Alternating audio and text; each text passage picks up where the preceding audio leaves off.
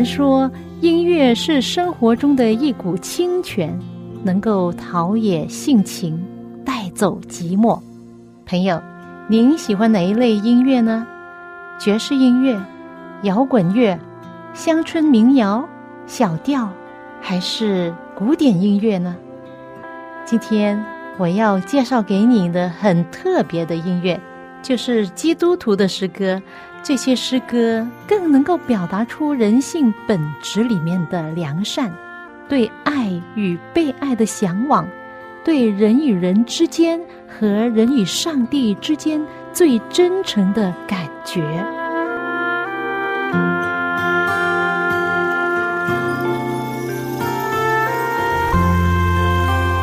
亲爱的听众朋友，您好。我是肖阳，很高兴又到了我们走进心中的歌节目时间，欢迎您的收听。有一位学者，名字叫徐宏，曾经这样写道：“有一种爱，我们还很陌生。在大概一百年前，有一位美国医生不远千里来到中国，尽管他不是被每一位中国人理解。”但是仍然选择去爱，他就是著名的美国布道家戈培里牧师的岳父钟爱华医生。钟爱华曾经是美国棒球领域的佼佼者，但是他放弃了进入美国职业棒球大联盟的机会，将自己的生命深深的藏在中国江苏淮安。从事医疗的工作达二十五年，他是一位很有才华的人。他在一八九四年出生在美国一个商人的家庭。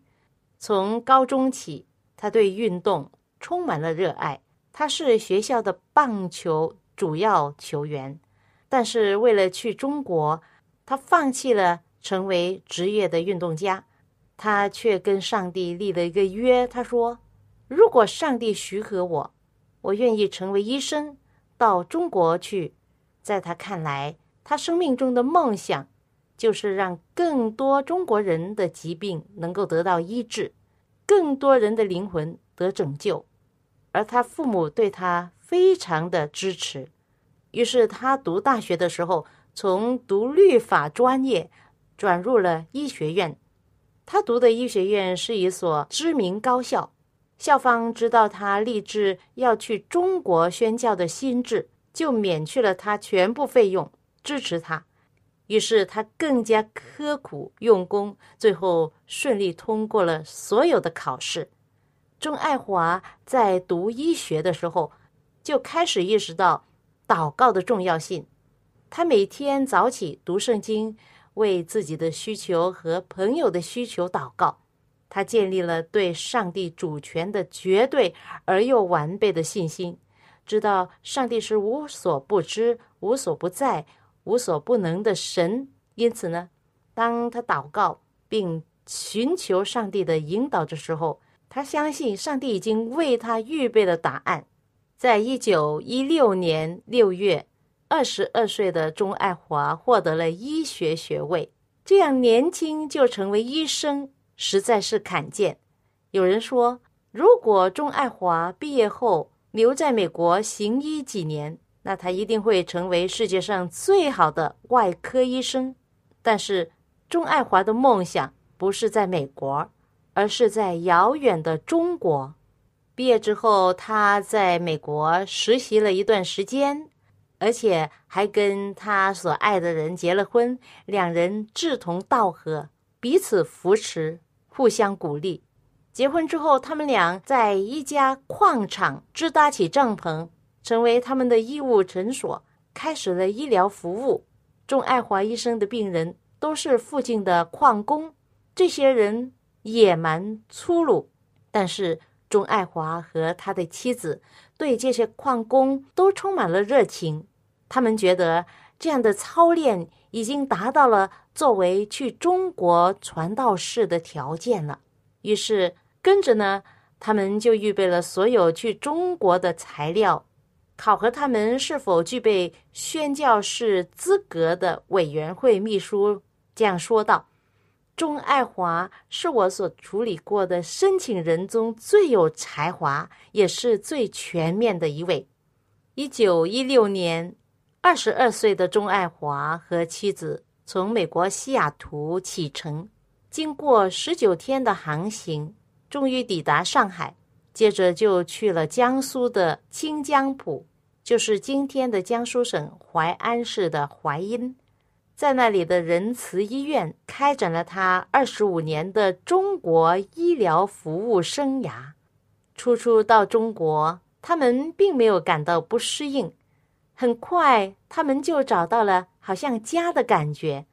在一百年前的中国，你根本不可以想象，一个美国人在美国可以享受非常的优厚的待遇、舒适的生活，但是他却选择来到中国服务。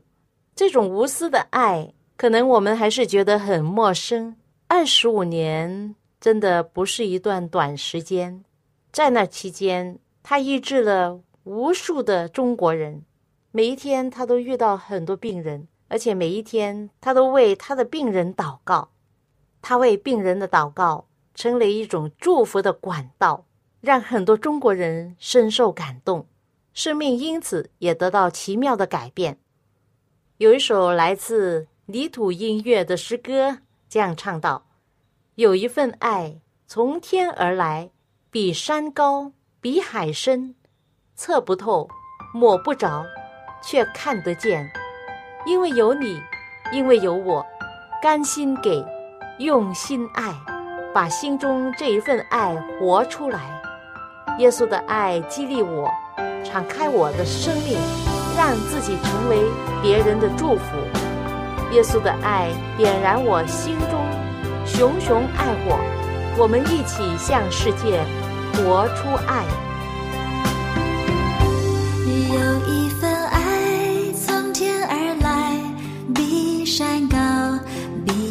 深，测不透，摸不着，却看得见。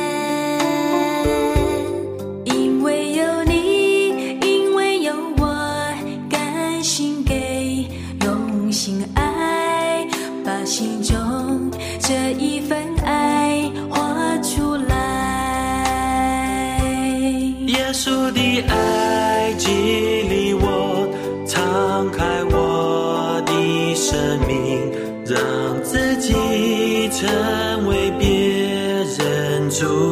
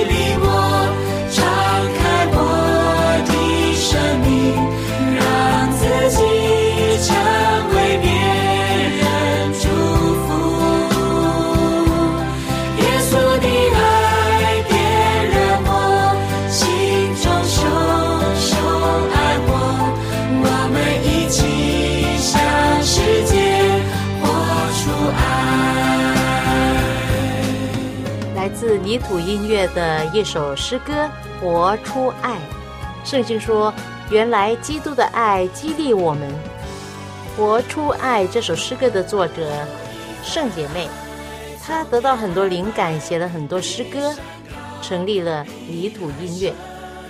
这首诗歌是来自圣姐妹的其中的一个专辑，叫做《幸福》。过去。圣姐妹觉得人生充满很多的不确定，她从台湾移民到美国，在那里读书，毕业之后就结了婚，第二年就做妈妈，也是职业妇女。在其他人眼中，她很幸福，但是她却说，如果幸福是建立在顺境下，是很难持久。结婚之后，她发现她与先生的个性差别很大。开头那两年适应上很辛苦，不仅仅夫妻要适应，而且在没有准备之下，为人之母对他和孩子都是很大的负担。后来他的父母亲移民过来和他们一起住，平常健康的父亲突然一病不起，半身不遂，很快就离开了人世。圣姐妹第一次体会到生命的脆弱。对他是很大的打击。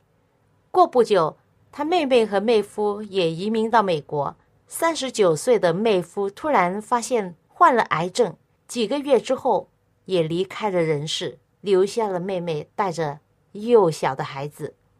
圣姐妹觉得人生充满很多的不确定，但是又必须面对这样的结果。她心里想：人要获得真正持久的幸福，真的是。遥不可及啊！但是感谢上帝，当他走进了教会，从圣经真理和弟兄姐妹的关怀之下，发现不管是顺境逆境，都可以得到真正的幸福。这幸福不是遥不可及，乃是单纯的相信圣经的应许，活在基督耶稣的爱里面，这样的幸福。每个人都可以拥有，尤其当人用信心支取上帝的话，就会成为生命的幸福。现在我们来听圣姐妹另外一首作品《耶稣，我投靠你》。我的心的安息，当危险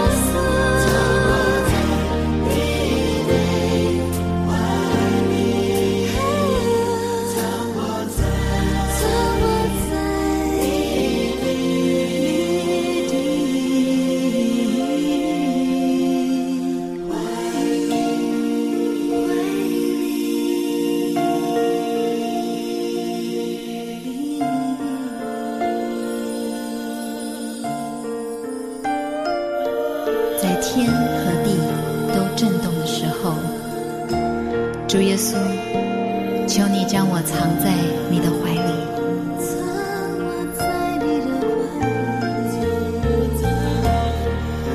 在这个动荡不安、充满了天灾人祸、人心惶惶的时代，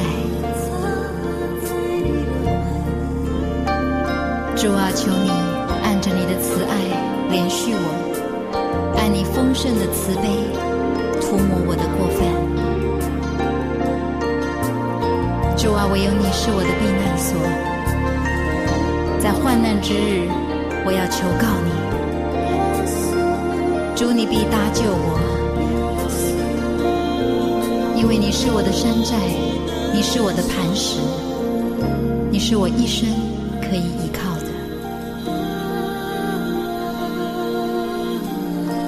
耶稣，我感谢你，我一生要来投靠你。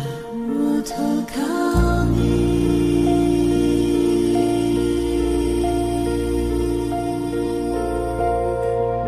来自泥土音乐圣姐妹的作品《耶稣，我投靠你》。原来圣姐妹的先生也有一段非常难忘、深刻的见证。他出生在台湾一个商人的家庭，从小希望长大能够做一番大事业，赚很多的钱。他大学是念经济系，到美国读企业硕士，都是为了做大事业而准备。但是，在他成长过程中，有一个疑问，他常常问自己：到底人有没有命运？人可不可以先掌握自己的命运呢？于是他开始去追求算命啊、看八字啊、紫微、面相等等各种的研究，并找人磋商。但是在他心中有一个恐惧，就是死亡，好像永远摆脱不了这样的恐惧。当他陷入恐惧时，就会去烧香拜佛，也做气功，还信了一贯道，但是心中仍然没有平安。后来，他与圣姐妹结了婚，也有了孩子，跟着也有一栋房子，孩子有了，房子也有了。这时候，有一位基督徒朋友向他说：“耶稣爱你呀，而且告诉他说。”上帝对他的生命有奇妙的计划，但是他从来没有经验上帝的爱。这位朋友说：“耶稣会听人祷告的，你要学习向他祷告，他一定会帮助你。”没想到这事的第二个星期，他们的女儿刚满周岁就发高烧，又哭又闹，他的心里又急又气。正在一筹莫展的时候，突然有声音对他说。我看你就像你看你的女儿一样，自以为是做了很多选择，但是都错了，自己还不知道。你的女儿一直的哭闹，拒绝你，为什么你一直要帮助他、关心他，希望他好转？他说：“我爱他。”那声音再一次又说：“他明白你的爱吗？”突然间，他发现。上帝是用自己的女儿的生病向他启示上帝的爱，就好像他对自己女儿的爱一样，是不求回报的牺牲的爱。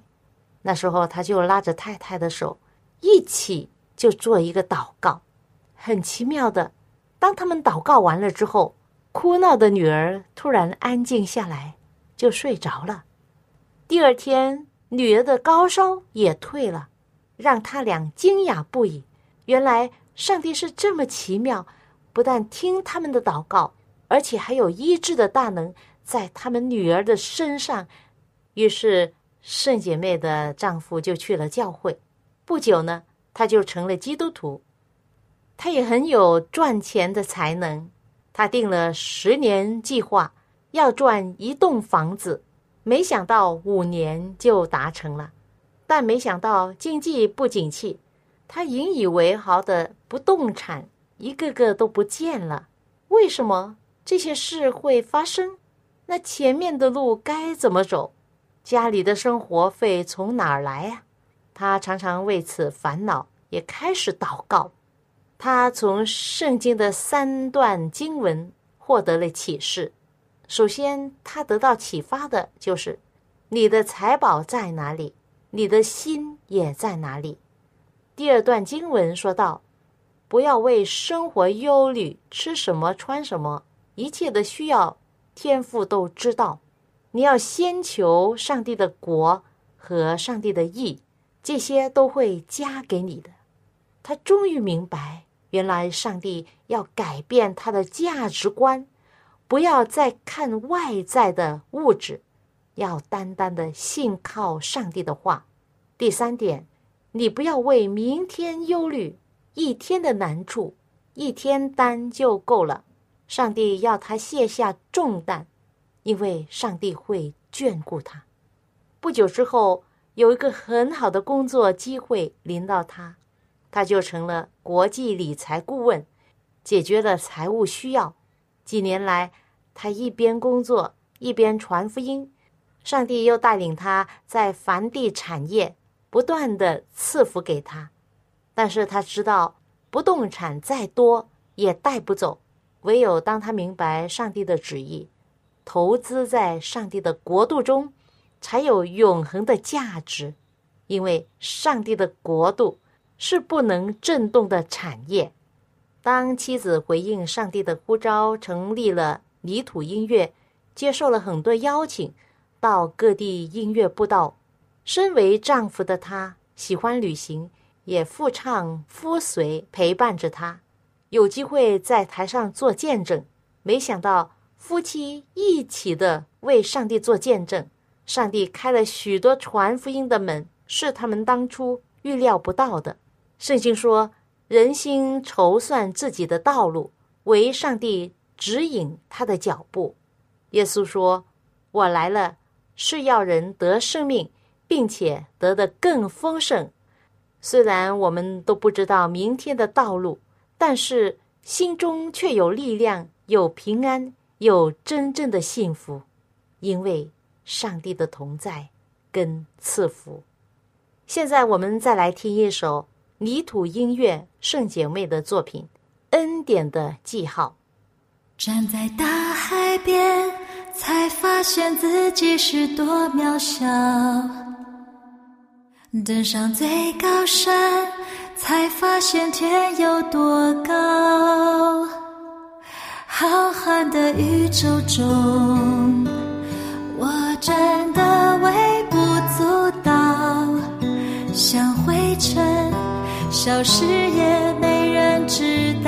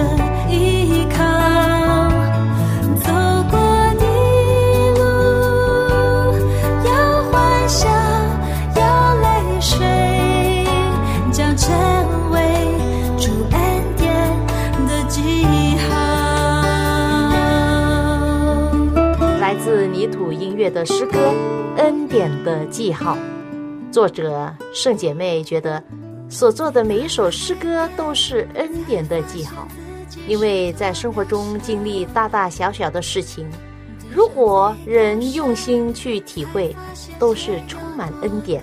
就算经过死荫的幽谷。就算遇到人生最大的暴风雨，在上帝手中都将变成祝福。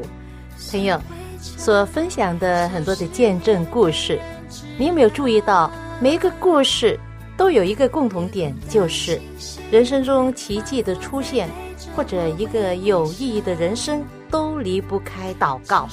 也只有接着祷告，才能将我们的重担、将我们的难处、将一切所有的事交托给上帝。那么，我们的生命就成为最美的祝福。